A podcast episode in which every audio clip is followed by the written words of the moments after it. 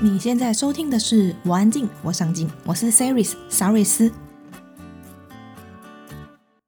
我安静，我上进是一个专为内向者打造的 Podcast 节目。在这里，我们分享多元面向及有趣的故事，帮助你重拾热爱的事物，并活出你想要的样子。在网站里，我们也分享许多活出自己的内容。请在威廉网址上输入 c e r y s 点 c o，期待你在这一趟旅程收获满满。我们都知道人生无常，死亡是无可避免的人生课题。但活在当下，能够了解自己生命意义的人却很少。曾经听过一种说法：我们每呼吸一次，就和坟墓更靠近了一些。很多人会忌讳谈论死亡，总觉得那个是别人家的事。我人那么好，不可能那么早死。但我们永远不知道死亡跟明天哪一个先到来。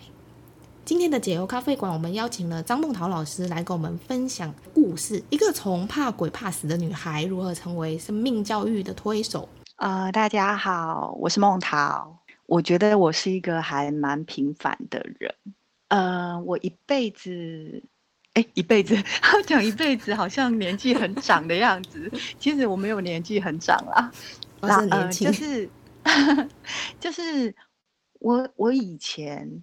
第一份工作就是刚出社会的第一份工作，然后是在代书事务所上班。那时候呢，老板他让我还蛮惊讶，因为他他在事务所工作了三十年，然后他就说他这一辈子只做一件事，就是代书的事。然后那时候的我很年轻，我就觉得哇，好不可思议哦，怎么可以有个人？然后一辈子只做一件事，像我们，像我们可能吃个早餐，连续吃个两天三天就会觉得腻，嗯、更何况是一份工作。嗯，所以我那时候就想说，哇，到底要有多大的热情才可以维持那种喜欢或者是热爱？所以像我的话呢，我就是不断的在转换自己。的跑道，然后也做尝试，可是偏偏就是还是在同一个学校单位里面待了，呃，现在今年应该已经迈入二十二年吧，然后就觉得哇，好不可思议哦，我我怎么会成为以前自己很惊讶的人？嗯，对，那这大概就是呃我的自我介绍这样。那我我觉得我是一个还蛮喜欢，呃，就是现在的我是还蛮喜欢教学跟创作。然后我们是跟绘本创作有关系，所以叫做丹田绘作室。那个绘呢是绘本的绘。那我之前看那个老师的故事里面有提到，在你人生的某一个阶段的转折点，是因为经历了好友的离世。对，然后在那个故事里面，其实没有很详细的说到底是怎么样。那今天可不可以借这个机会来听听看老师这段经历呢？这一段历程呢，嗯，我觉得是我人生中蛮大的一个弯。呃，就是我是一个还蛮平凡的人，呃，生平无大志，然后也没有什么太大的梦想，所以以前我就觉得啊，呃，身边有几个好朋友，然后开开心心的过日子，然后有一个稳定的工作，然后我就觉得啊，很幸福，这样的人生就很圆满，很幸福。然后一直到。七年前，七七年前，八年前，大概是一百零三年的时候，哦，我就有一个很要好的高中同学，他就往生了。然后那时候其实对我的冲击还蛮大的，因为其实我不是一个很活泼开朗的人，就是我是一个看起来还蛮好相处，可是实际上我是一个还蛮内向的人。然后我也是。我不对我，我我是我真的蛮内向的。嗯、我每次这样讲的时候，我朋友都说怎么可能，然后又觉得我我可能在埋什么梗。可是其实我真的还蛮内向害羞，嗯、就是比如说在一个场合里面，我绝对不会是主动开口的人。嗯，然后我也在那样的场合里面，我必须要热机很久，我才有办法跟别人搭上话。嗯嗯嗯嗯，就跟外表看起来都不一样，嗯、所以其实我我的好朋友也不多，就是呃身边的好朋友也不多。然后高中毕业以后，就一直觉得说我生命中只有这个唯一的好朋友，嗯，所以我们呃假日啊都会约出去玩啊，然后有什么烦恼就会互相诉说，然后就是一个，我觉得应该是一个心灵的伙伴，就是会是一个你生活蛮大的一个支撑。然后呢，我印象中很深刻，他就是呃在。某一天，比如说今天是礼拜六，我们明天可能约好要去九份玩，然后前一天呢，我们还联系好说，哦，隔天早上我们可能九点见面，然后一起出发。她是一个，她是母羊座的女生，然后母羊座的女生其实就对自己很有规划，然后我是天秤座的，我可能就是比较随性一点。隔天的时候，我们在联系，我们在联系，通常都是他主动打给我。那那时候我想说，哎，奇怪，已经超过九点了，怎么没有没有消息？这样，后来我我我蛮被动的，我就想说，啊，那他如果应该是睡过头了吧？那起来了以后，他应该会拨电话给我。哎，结果没想到他都没有打来。当我接到第一个响起的电话是警察局，警察、嗯、警察打电话给我，他就说，哎，请问你认识某某某吗？嗯，然后我就好惊讶哦。然后就一连串的打击，就是我那些事件是我完全没有遇过，因为那时候好像高中毕业没多久吧，高中毕业第二年还是第三年，他大学毕业，可是对那时候的我们还是蛮年轻的，就是你是第一次碰到，你会觉得好可怕哦。那那那个时候你会很直接的碰上死亡，就会觉得、嗯、啊。我们怎么会跟死亡有关系？就是死亡好像会离我们很遥远，怎么在我们这个时候就遇到了？就觉得好不可思议哦。对，会觉得那个是给老人的。对，死亡不是应该年纪大一点，或者是好、哦？所以人家说，哎，棺材装的不是老人，是死掉的人。嗯、对。然后我就觉得真的是那个冲击很大。后来就一连串就是去做笔录啊，然后呃，然后慢慢慢慢就接受了这件事实。那他走了以后，其实我我我的人生还蛮失落的。我觉得那大概是我人生中第二大冲击的事。第一大冲击就是没有考上大大学。就是没有考上大学，在我们那个年代呀、啊，没有，嗯、在我们那个年代跟现在不太一样。嗯，就是现在是应该很少考不到大学。嗯，然后现我们那个时候大学的录取率只有三趴，就是一百个人之中只有三个人会上大学。然后大概呃大学联考的时候，我们都都会想说，那到底要重考还是要上大学？还是要工作，嗯、就会面临那种抉择。嗯，好，那他走了以后，我我我的人生就是突然没有了重心，没有了重心。那我就想说啊，那我该怎么办？就觉得未来还好长哦。然后你本来很习惯依赖一个人，就突然不见了。嗯、然后那时候我就开始把我的重心就是放在我的工作上面。那当时，当时呢，他离开了以后，我本来是请一段育婴假，就是我刚怀孕生了小 baby，然后我一直想要把我的工作辞掉，因为我不是很喜欢行政的工作，然后所以我就请了育婴假。那他走了以后，我就觉得说，我应该要再工作，因为好像除了工作没有什么事情可以做。后来我就再回到职场，然后我回到职场了以后呢，就原本我是在图书馆，然后就被调到了一个单位，那个单位叫做生命关怀事业科。然后当时我，呃，有一点点傻眼，就想说，哎，我从来没有在教学单位过，怎么会被换到这个单位？嗯，然后这个单位是我完全陌生的领域，就是我之前做的可能是总务啊、出纳啊，然后。呃，文书啊，图书啊，就是行政的部分，我没有没有被调派到教学单位。嗯，然后到了教学单位的时候，我就发现，哎，呃，升官科它除了呃跟学生在一起以外，要接触的部分就是课程。然后生命关怀事业科它就是为了培育礼仪师，就是为了培育以后想要从事礼仪工作的人，他的。学学术的涵养，所以他有这样子的一个科系，这样一个领域。然后当时呢，对台湾来说，这个领域其实是还蛮新的。我们中部的这所学校是第一个开办生命关怀事业科的。当时有两个很重要的证照，一个叫做商理服务丙级，一个叫做商理服务乙级。那丙级呢，就是在培育基础的呃喜川化练的从业人员。那以及呢，就是师级的考试，然后以及最主要就是做呃礼仪师，就是做礼仪师。嗯，现在政府他刚他已经推动了是诶七年。七年，呃，六年七年，目前有礼仪师证照的，截至目前为止，应该是有一千六百多位礼仪师。那当时我刚到生命关怀事业科的时候，才刚在推这个证照。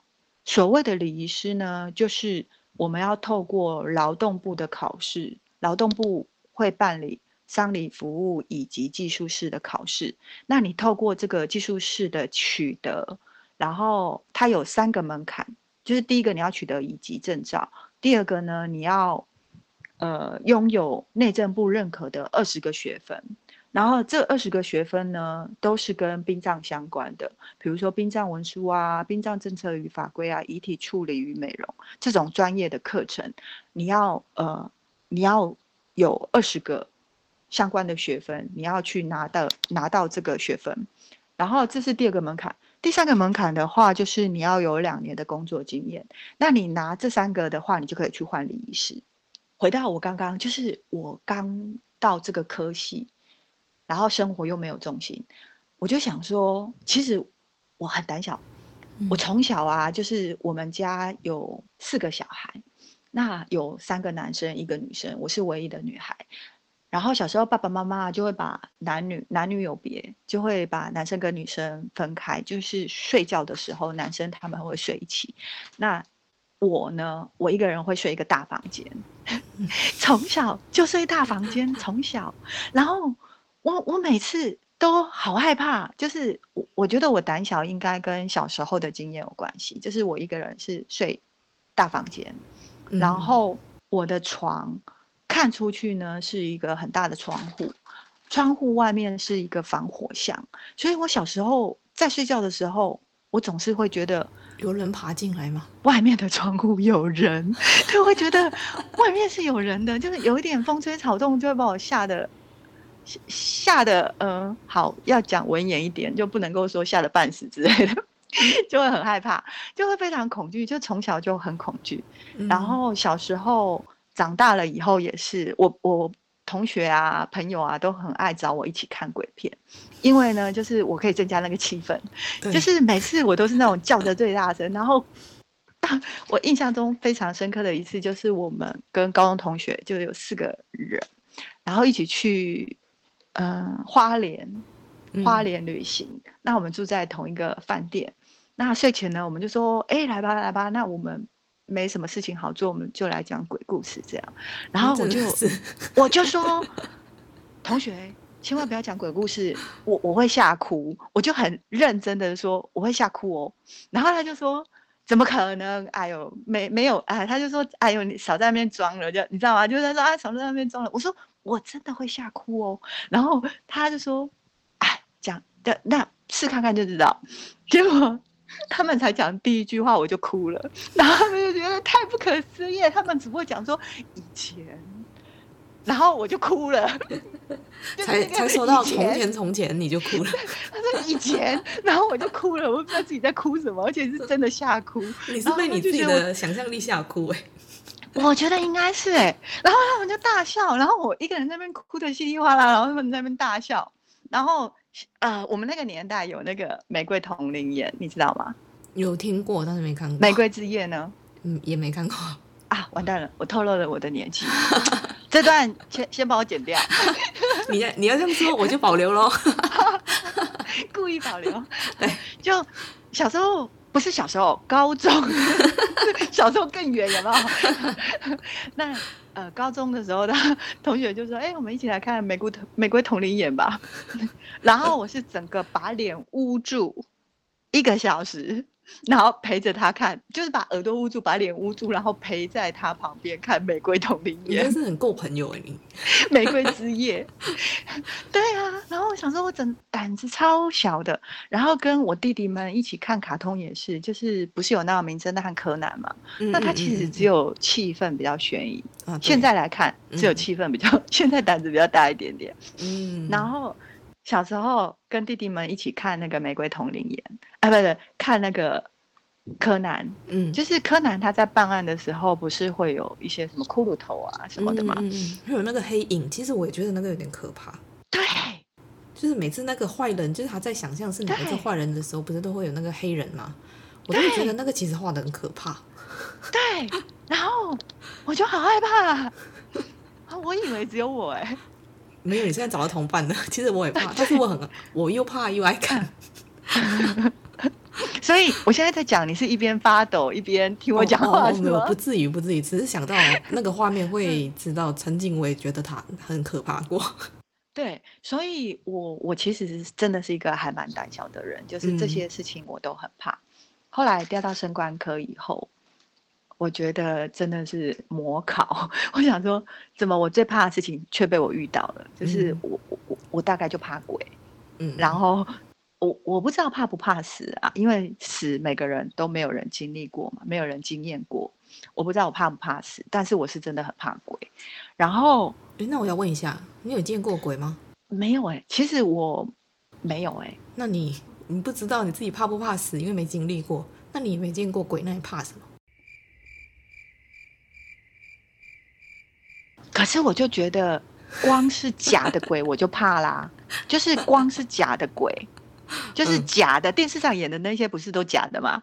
就是光假的 我都怕了，被声音吓到。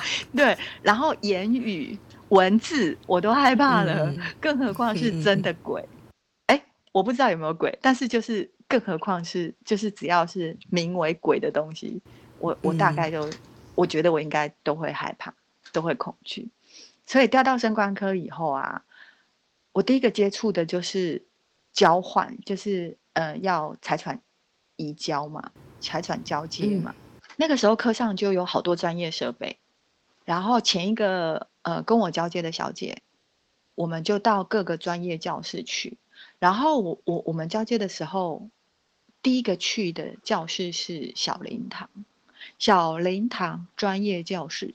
那听到名字，你就可以想象里面会有什么东西，就是小灵堂里面可能就是一些灵堂布置的设备，那它可能就会有、嗯、呃假花，好、哦，然后会有收腹桌，然后会有奠礼堂，好、哦，这一种的这一种丧礼会见到的的设备，然后小灵堂我已经有点害怕了，奠礼堂我也有点害怕，嗯、然后临终关怀。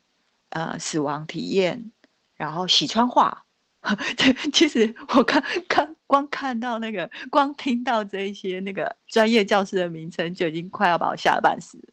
然后你现在这样讲，其实我觉得我画面你就有了，对不对？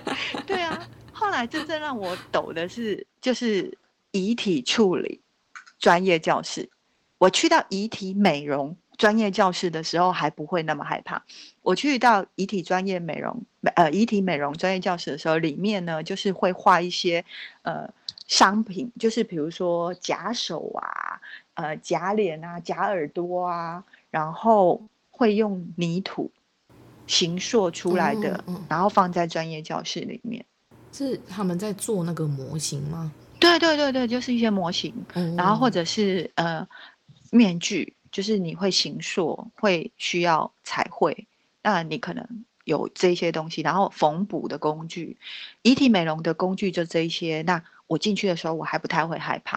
真正让我害怕的是，就是呃，遗体处理，遗体处理专业教室。我一进去以后，我就腿软了。我进去以后，我就看到两具棺木，然后那个小姐就说：“哎，来来来来，孟桃孟桃，我们来验收。”然后我就整个是。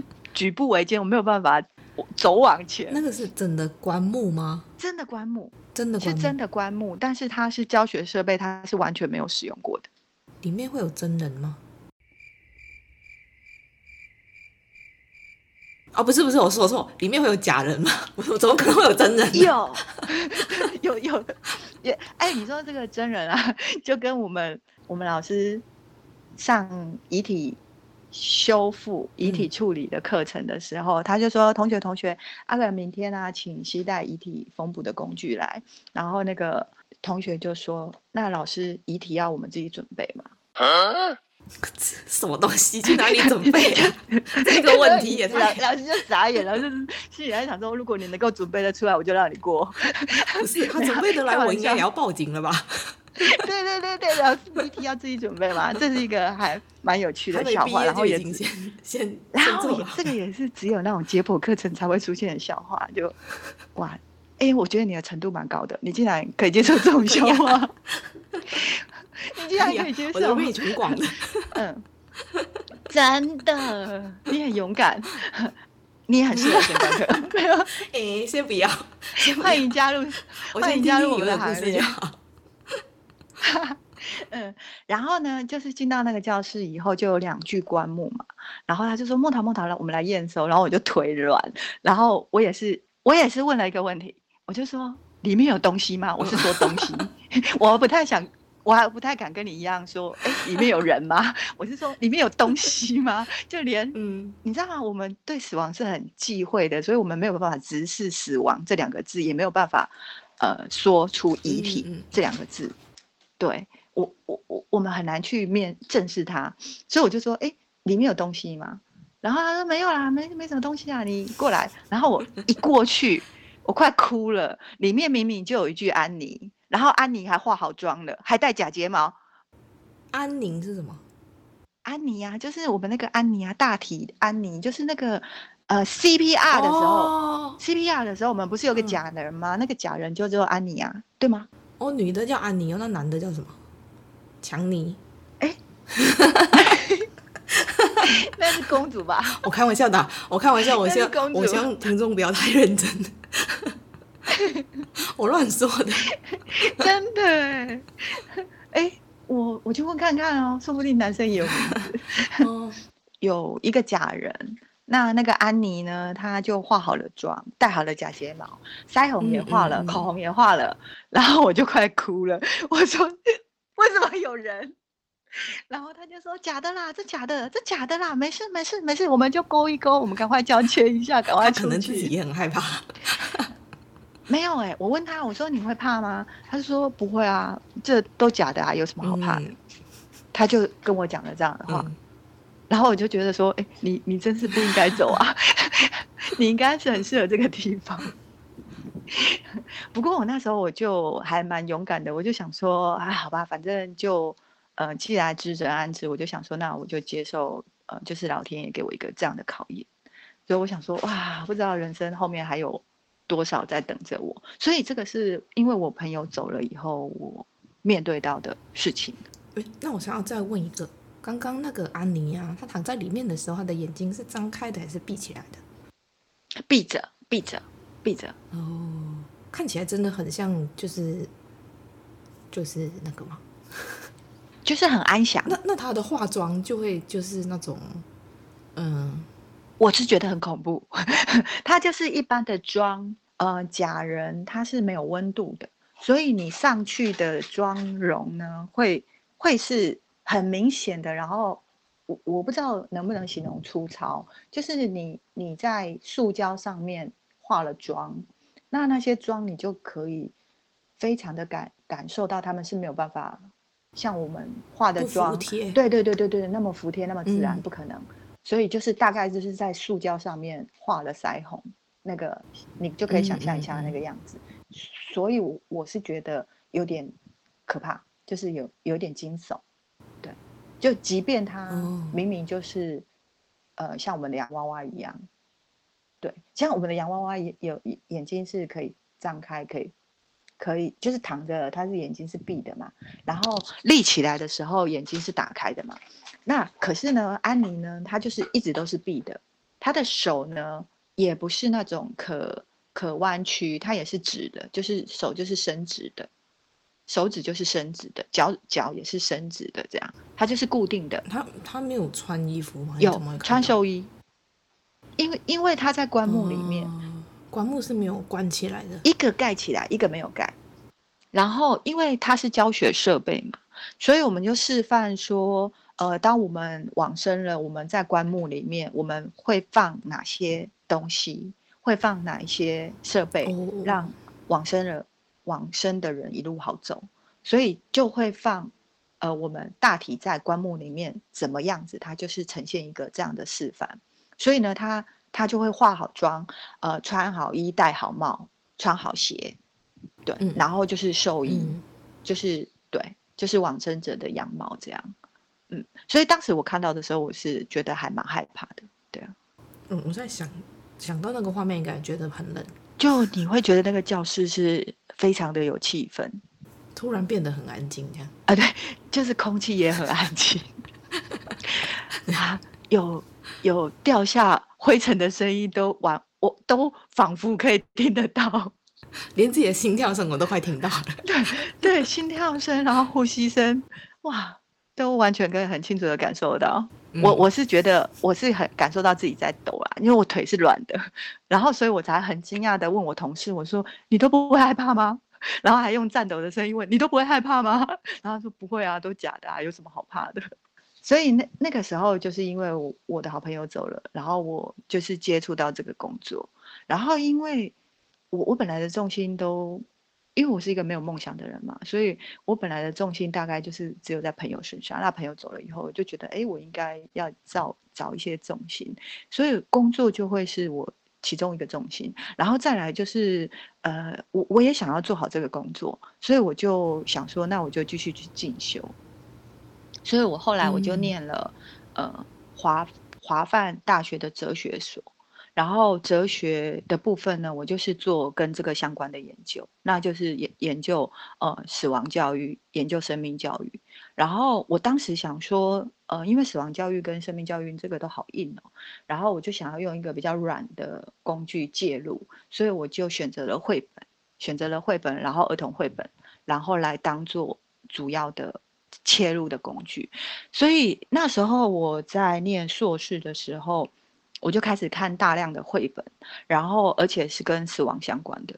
其实我就一直在想说，哎，那我我我要不要来做绘本的创作？因为就读了好多绘本，然后也有好多想法，然后在这个工作领域里面也有一些经验跟心得。然后我就觉得，哎，我应该要来写一些故事，跟这个有关系。然后那时候我就想说，哎，先不要分心做其他的事情，先把学业完成，然后再。看看自己到底是真的喜欢这件事，还是只是想要逃离？因为，呃，我们在写论文的时候压力都很大嘛，就会想要做其他的事情 来分散这个压力，来逃避。对对对对，我在想说，哎，我是不是因为想要逃避这个硕论的压力，然后来找一个。好有趣的事情，轻松的事情做这样，然后我就那我就告诉自己说啊，好，那就等学业完成了以后再来看。如果还是想要创作的话，那再来创作。嗯，所以我当时我的硕论我就是写，呃，从生命教育的观点探讨死亡，以儿童绘本的分析为主。嘿。你知道耶，太感动了！我有去看，对对对对，对我我我当时就以这个当我的硕论，然后毕了业以后，我就发现，哎，我真的很想写，然后我就找了好朋友，嗯、然后一起做创作。对，所以我当时，呃，因为我会写，可是我不会画，所以我就找了会画画的朋友，嗯、然后我就觉得说，哎，因为我们现在呃实体书都很视为嘛，很少像那个法医这一本。眼泪的重量，这样就是哇，大家都很喜欢。然后，嗯，那个实体书大家都会去买。我当时觉得绘本是比较冷门的，就是一般人不太会去花三五百块、两三百块。好的绘本，像吉米的有到四百块、五百块嘛。我就想说，哎，嗯，一本绘本一个小故事，很少有爸爸妈妈会愿意花这么多的钱去买这样的书。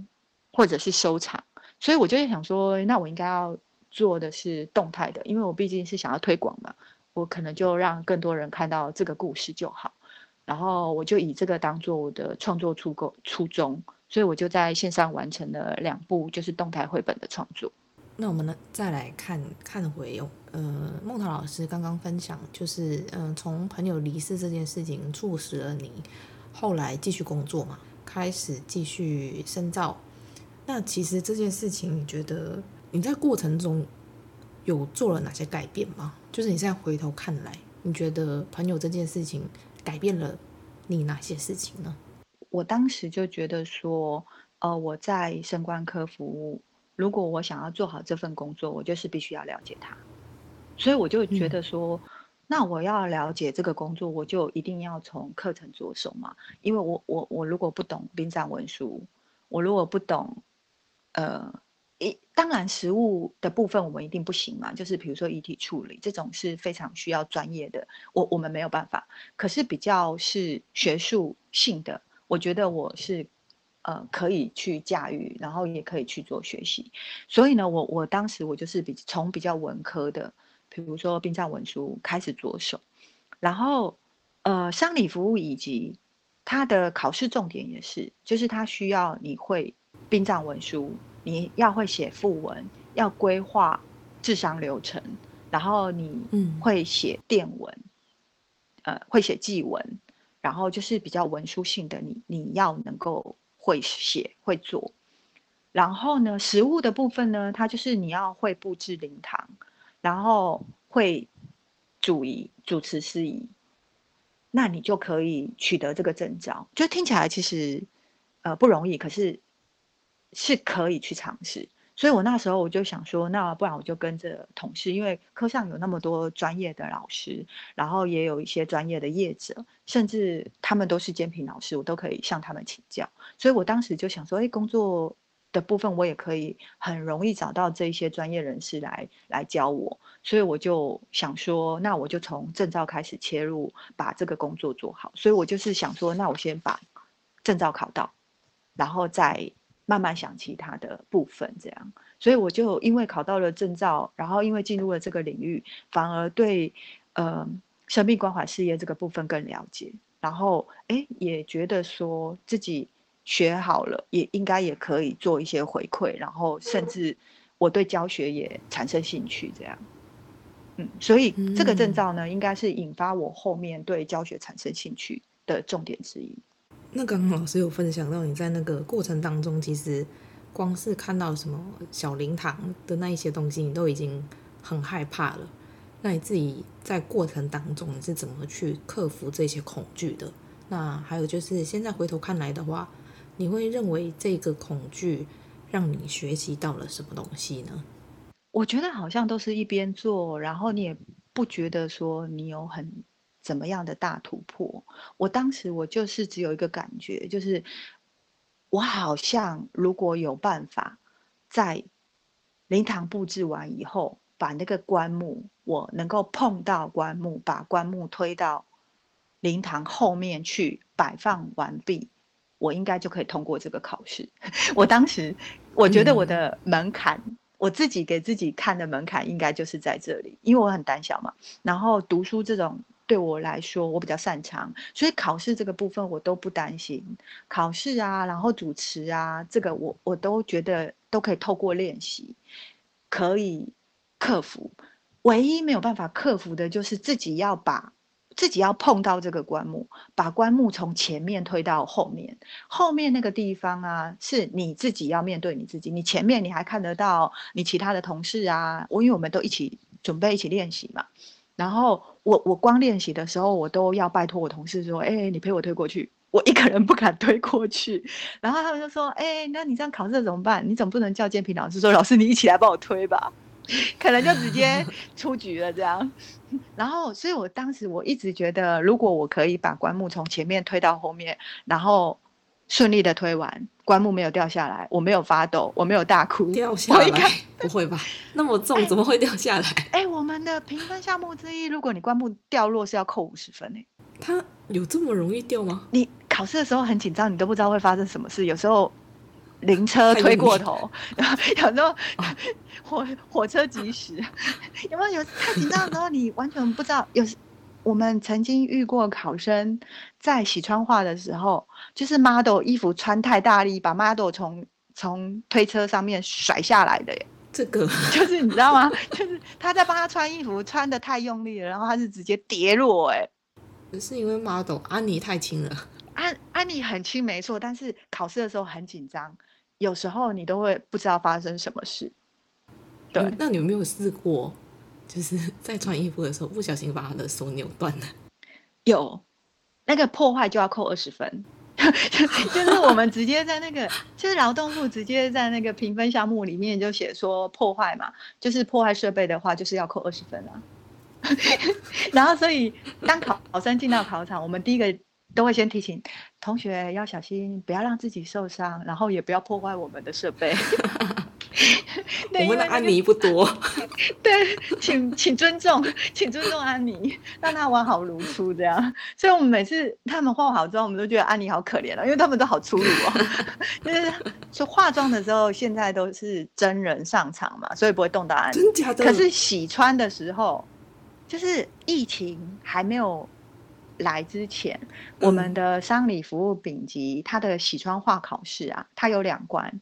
一关呢，就是洗穿，是用假的安妮，你帮她穿衣服，嗯、帮他做洗身穿衣的动作。嗯、然后呢，第二关呢，就是化妆。化妆的话，你就是必须自己准备一个模特儿，然后进到考场里面，然后在考试时间里面完成化妆。我、哦、那个真的是你要对有认识够义气的朋友才有办法哎。对，然后我们每次都说哦，当你当那个 考生的朋友很可怜，那一画完脸应该烂掉了吧？就是有时候有的很粗鲁，啊、然后对啊，对，惨不忍睹，所以那交情要够，真的，对啊，就很有趣。那现在因为疫情的话，现在就是考考纸图，就像美容的丙照一样，它是画在纸上面。对，那你只要把它画完。然后没有出太大的错误，应该就会通过。对，嗯、所以当时呢，我在乙级的时候，我就在想说，哦，如果我自己可以把棺木从灵堂的前面推到后面，应该就完成了。然后后来考试的时候，果真呢，我是紧张到忘记害怕，紧张到忘记害怕。考试前我也是有点紧张，怕副文会抽中。就是女儿帮父亲写的赋文，我我我当时我最怕的就这两项，就是赋文的时候抽到要写给爸爸的，然后呃推棺木的时候要自己推到后面。我当时就想说，这两关如果能够过，应该就没问题。然后上天很爱你，就让你抽到了。你怎么知道？我真的就抽到写给爸爸的。我想说，我应该会边哭边写吧，因为我很爱我爸，没有那么爱我妈，没有开玩笑，严格。叫叫爸爸不要听这一集。我想说，对，我叫我爸，我叫我爸要听，然后我叫我妈不要听。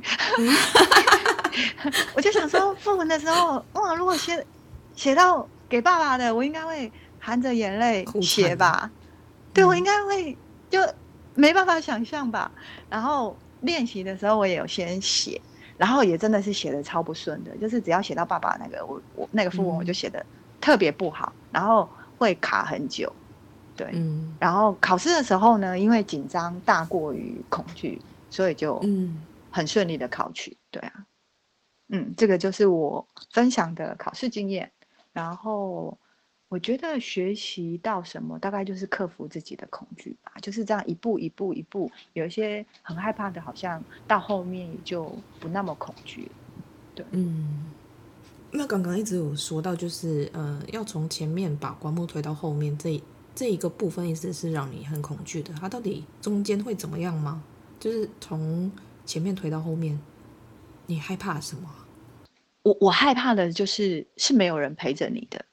前面的时候，你还可以看到监评老师，你可以看到你同事，然后你即便碰着棺木，你也不会觉得你是自己在做这件事，你会觉得有很多人陪着你。可是你当你一路是推到后面的时候，那个灵堂后面是空的，是只有你自己和棺木，就两个。那以以前以前，只要有这种呃丧礼啊，我我我家人都知道我很胆小，他们其实是不会让我去参加典礼的，嗯、因为他们知道我 我大概会吓疯吧。然后呢，就是即使有亲亲人走掉。我我家人都说啊，你就待在房间里面，你就不用参与这样。嗯，然后我高中的时候，我也是跟我往生的这个好朋友，我以前我就跟他说，我说以后啊，如果不管是谁先走，我们就不要回来找彼此了。我说不是因为我我我跟你不好，是因为我会害怕，我会吓死。你们一定不要回来找我说话，不要回来交代什么事。那后来你有去参加你这位朋友的啊？有有，我我我其实后来我有跟高中同学一起在。警察通知我到事故现场的时候呢，嗯，我家人跟我一起去，我家人不让我看那个画面，然后我家人是把我的眼睛捂起来，然后啊，我是很悲伤，所以我也没有张开眼睛，然后我有听到我家人怎么形容这样，嗯，那我第一次，我我他走后第一次看到他就是在盖棺前面前盖。就是他，他要送出去，那个准备大殓盖棺的时候，我是在那个时候，在他走以后第一次看到他，然后看到他以后，我就很傻眼啊，就是就是传统的样子啊，就是，一般人会看到的王者样子，就是你会化一个妆，那个妆呢是跟你平常不一样的妆容，就是呃会画腮红两圈圈。然后眉毛很浓，呃，应该说眼线，然后眉，哎，那个叫什么眼影？眼影它就画橘色的，腮红也画橘色的，口红呢画鲜红。然后我就想说，怎么会是这个妆？就觉得哦，他当时是觉得哦，如果如果我的好朋友会说话，他应该会很生气自己被画了这样一个妆吧，因为他是一个很喜欢自然的人。对她，她就像蔡依林一样，就是很可爱的一个小女生。然后我就想说，嗯、呃，她应该会不开心自己被画成这样吧。然后当时我就觉得，嗯、哦，好舍不得，怎么会她是这样以这样的面容走掉的？对我，我当时的想法是这样。对，然后当时，呃，这个想法出现的时候，我也还没从事生命关怀事业科的相关工作，所以我也没有太大的感觉，觉得我可以这么做。对，那你那时候看到你的朋友的？那一刻，你会有害怕的感觉吗？没有，我很悲伤，就很难过，嗯、就哭到不行。有一个感觉就是他死了，就是你知道吗？就是呃，丧礼最大的作用就是正式死亡，就是你本来没有办法接受，你必须要去接受，因为它就摆在你眼前，它就是一个事实。对，所以丧礼作用也。呃，也是必须的，所以像现在疫情啊，就会减少这一段。我觉得很多人的悲悲伤都是延长的，嗯，很多人的悲伤是延长的，对啊，因为他没有办法好好的去面对这个部分，对，这这是我我自己的感觉。然后我我想要分享一个，就是在像在台湾的丧礼，大部分在办的时候，呃，遗体都会先放在殡仪馆嘛，所以在灵堂的时候只会看到照片。就是如果有有朋友要去看看的话，嗯、可能就是只能看到照片，嗯、然后哦是上香什么的，是，是，然后在马来西亚，我们是棺木是会放在照片的后面，就是如果、嗯、呃你要去上香的话，你愿意的话，其实你可以走到后面去看看那个当事者。然后我就觉得，其实这两者的丧礼这样看起来，我自己的感受啦，就是我会更愿意看到当事者。嗯，因为我会觉得，呃，我我曾经有提过一种一种说法，就是其实当人走了之后，他的灵魂是还会在他的肉体旁边，所以，呃，如果你走到他的肉体旁边跟他说话的话，他才会听得到。嗯，对，这这是我当时的认知啊，所以我会觉得说，而且再加上之后如果呃没有办法再看到他。所以我会更想要在那一个时候再看看他，嗯，对，我我自己会这样认为，但是也是要看自己跟对方的感情够不够深厚，因为有一些人我相信还是会害怕，就是即使是亲人还是怎样，都会觉得可能有些忌讳还是什么的。但是我会觉得，如果如果真的爱他的话，其实看到他，就就像你刚刚说的。你你不会害怕，你有的只是悲伤，因为你好像已经真正意识到这个人他走了，然后你可能再也没有办法跟他像以前那样子对话，然后打闹什么的。嗯，所以我觉得看到他的那一个也是一种疗愈的部分吧。我不知道这样算不算，但是对我来说是，某程度上是，是是一种呃悲伤抚慰疗愈的作用。对，在故事里面有提到一个叫做死亡体验室，这个让我有点好奇，什么是死亡体验室呢？呃，死亡体验室啊，就是因为我们生官科都是要培育将来从事礼仪工作的同学嘛，那他们这个年纪就大概是我当时面对死亡的那个年纪。那其实你对死亡是一知半解的，你没有办法用同理心去服务人，就是你可能没有办法，因为你你不觉得他的重要。在哪里？所以呢，我们就会规划一套是完整的经历死亡，让自己去经历这个死亡。你可能再回头来看礼仪工作的时候，你会有一番不一样的体验、体悟。所以呢，我们就有这样的死亡体验教室。那这个死亡体验教室是还蛮特别的，就是其实我们是只有针对系上，然后还有护理科。会去做这个体验，再来就是开放给呃外面的社会大众，就是从事呃心灵辅导、心理辅导，比如说红十字会啊之类的那个相关辅导工作的从业人员，然后来让他们进行死亡体验这个部分。所以我们只有自己科上的学生、护理科的学生跟外面的社会大众，然后是团体团体的部分，而且是从事心理辅导的部分才会。让他们来做这个申请使用。那这个死亡体验活动呢，很特别。我当时我也有在创作这个呃《猫咪去哪儿》这个绘本的时候，我有在创作之前，我有问了我的 partner，就我就说，哎，我们要不要来经历死亡？然后呢，或许我们在写这个故事的时候会更深刻，或者是会。有不一样的想法，然后我我的伙伴们都说好啊，那我们就来体验这样。嗯，那我们体验的时候呢，我们就是完整的这一套的流程呢，就是一开始呢，你会先换上寿衣，就是你会先换上寿衣，然后心理咨商师呢就会开始告诉你，就是说，哎，我们现在进准备要进入一段旅程，那这个旅旅程呢，你就是。呃，准备踏上死亡，而且是不会回头的。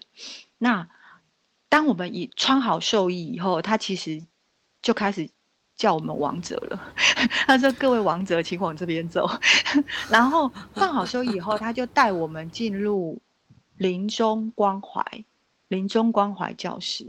那临终关怀教室要做什么？就是写遗嘱。他就开始让我们隔开来。各自做各自的体验，在同一间教室，然后有隔板隔开来，自己写自己未完成的事。然后呢，他跟我说：“嗯、啊，你先想想看，你这辈子有还有哪些人还没有道别？好，你先想，你三个生，如果你的生命只剩下十分钟，你还有哪三个人，你还没有跟他说再见？还会请你写下来。”好，好。如果生命剩下三分钟，你还想做什么事？最想做的三件事情是什么？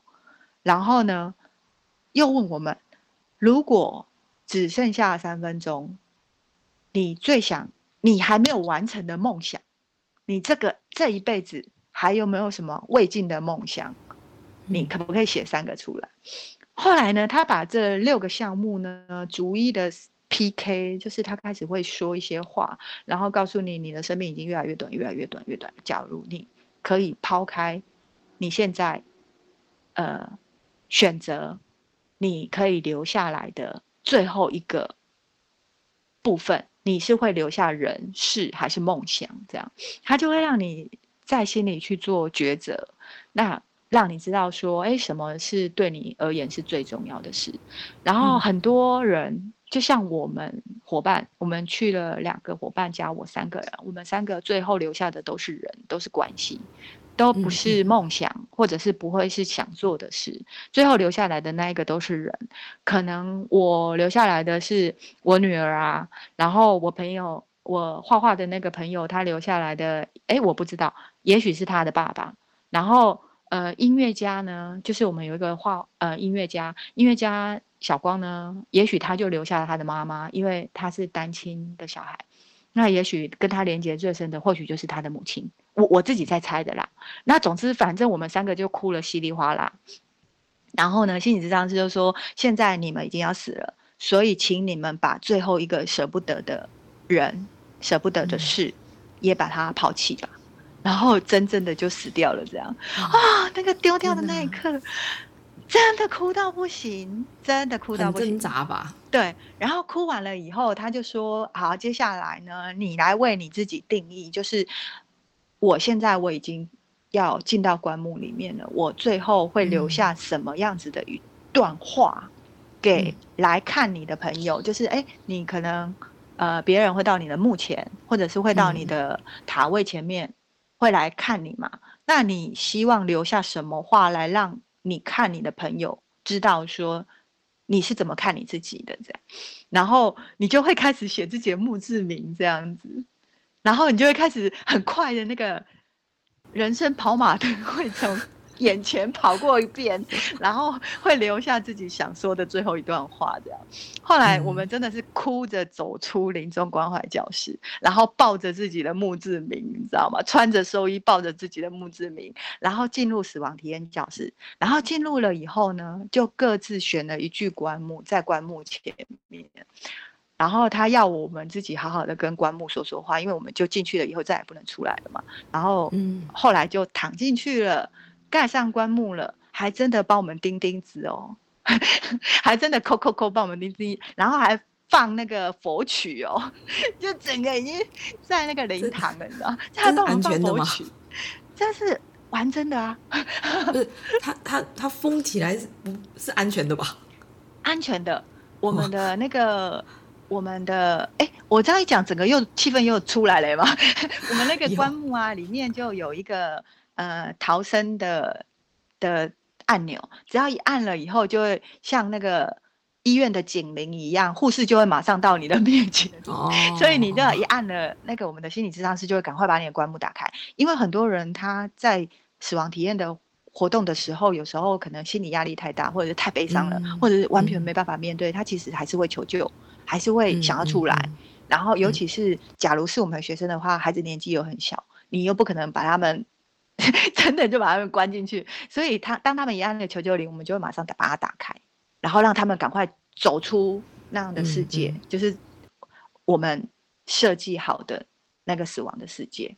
所以我我们就做完了这样子一个体验以后，然后包括就是还真的我们会安排小天使来你墓前跟你说说话。然后你是不能讲话的嘛，因为你已经在棺木里面了嘛，那你就会听到外面的世界很渲染，然后你的世界是一片死寂，就是两个世界这样，就所以那个那个体验真的是非常深刻，就是从哭着进去也是哭着出来。他哭着进去哦，然后哭着出来。嗯、就是当棺木一打开来的时候，其实我们三个是抱在一起哭的，然后就觉得活着真好。我们我们今天活着活过来了，然后就觉得活着真好。所以那个死亡体验是真的还蛮特别的。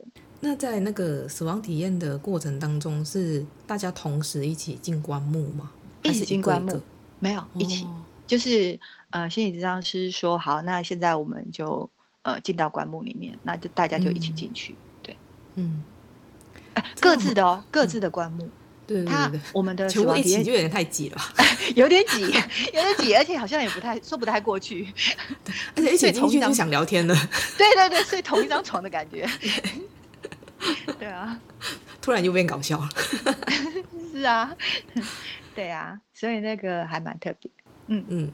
我在看到这个死亡体验的时候，让我想到我前阵子去参加一个心理剧，然后其中一个单元，嗯、呃，也蛮有趣的，就是，嗯、呃，老师要我们把报纸就是撕得很碎，后来我们还不知道发生什么事情，因为我们有十几个人嘛，然后我们每个人都是狂撕报纸，在发泄自己的怒气，嗯，后来老师就说我们接下来就是要也是类似这种死亡体验，他就让我们把所有的碎撕碎的报纸全部堆成一堆。后来他就说谁想要体验死亡，他就说准备好的人就可以躺下去。然后那时候我还不知道发生什么事情，后来就有一个学生举手，他就很勇敢的说他想试试看。他就躺躺在那个报纸堆里面，然后老师就吩咐我们说：“好，我们现在埋了他。”然后我就吓一跳，我想说什么？就是用那个碎报纸去把它埋起来。嗯，后来埋起来之后，它也不能动嘛。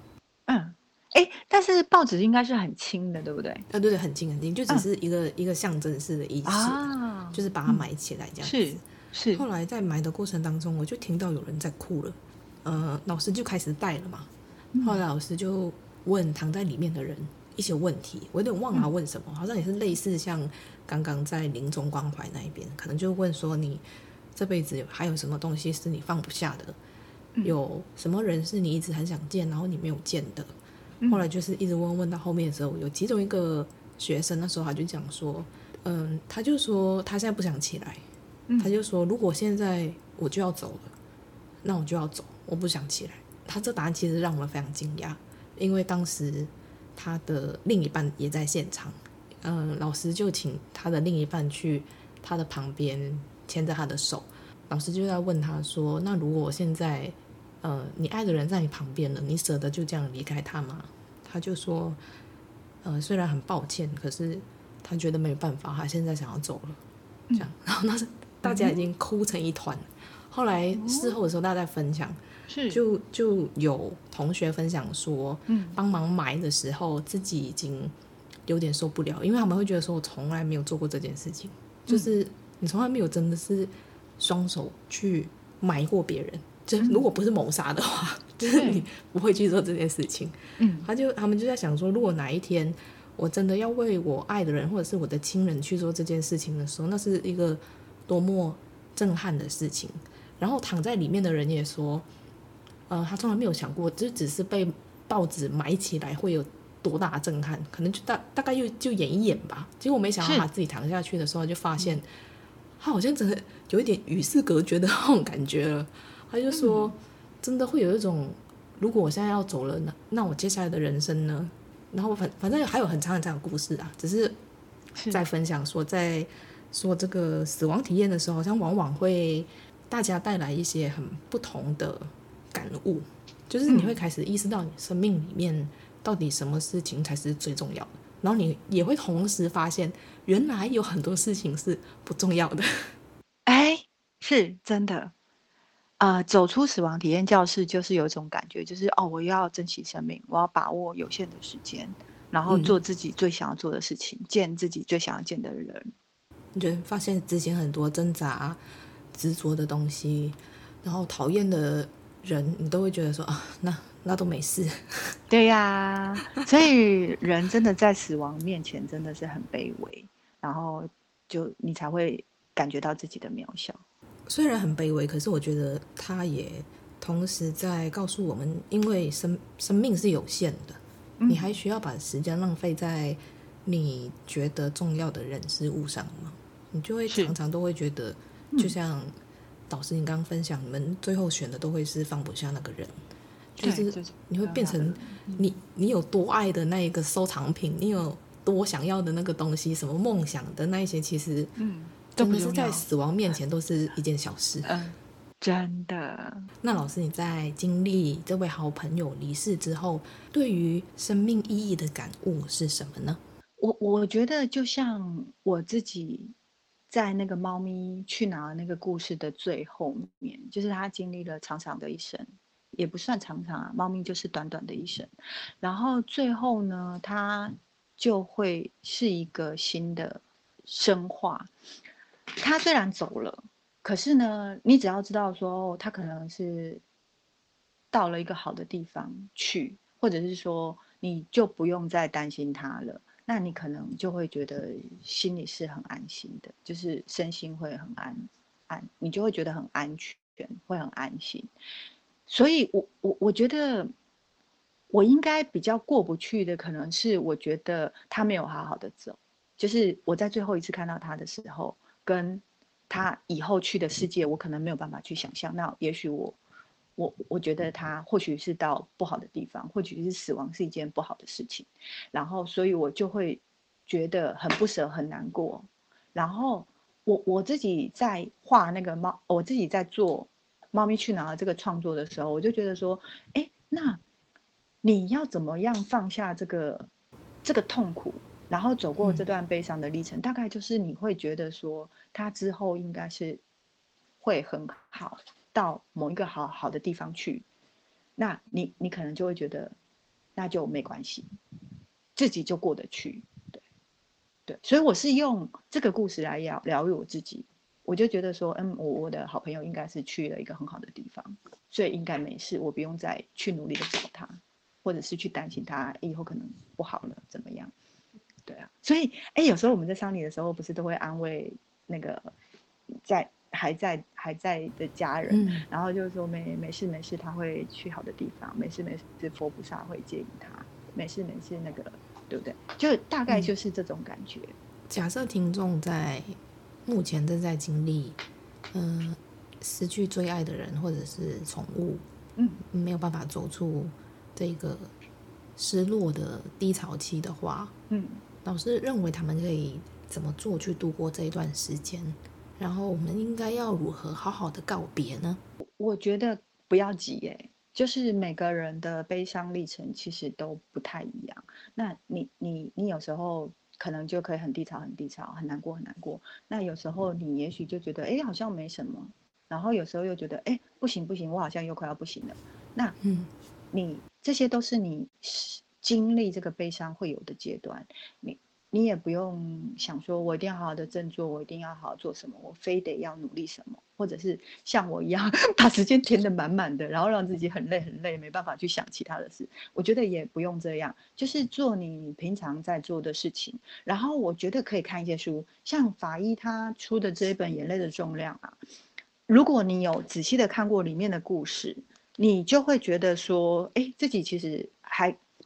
蛮，原来我们遇到的事情，每个人都曾经遇到过。嗯，然后你可以从别人的故事里面找到自己可以走出来的方法。对，我，我是觉得书是一个还蛮好的疗愈的事，疗愈的的物品。所以当时法医说要出这本书的时候，其实我我觉得还蛮感动的。我就觉得，哎，如果我自己也可以，呃，有幸的在这一篇，呃，在这本书里面有一个篇章，那我也愿意把我的故事分享出来。虽然我的故事真的没什么啦，就是就觉得好像，就觉得我的故事好像没什么，就法医好像太抬爱了。大家觉得当时看到真的哦，对啊、有啦，我的朋友我都说只准看我的，没有开玩笑，先看我的，写心得，开玩笑，对啊，就觉得说，哎，如果我可以把我的故事分享。出来，那也许有一些人跟我有一些相似的历程，那也许他可以有一些感受。不要不允许自己悲伤，对啊，我觉得那个都是会经历的。当你在还在默默的爱这个人，但是这个人已经不在了，他是真的实体不在的那一种，嗯、你会有一点难去再表达你对他的思念。你在想起他的时候，有时候也会是一种无助感，因为你好像再也见不到这个人。对，然后会觉得自己被抛弃了，就是觉得哦，你怎么留我在这个世界里面？就是啊、怎么只有留我下来？那我我会觉得是有一种被抛弃的感觉。然后我我我我自己，他走了以后的每一年，我都会想要，比如说在 FB 啊、IG 啊，会想要留下一段给他的话，就只给他的一段话。然后千言万语，最后就只是。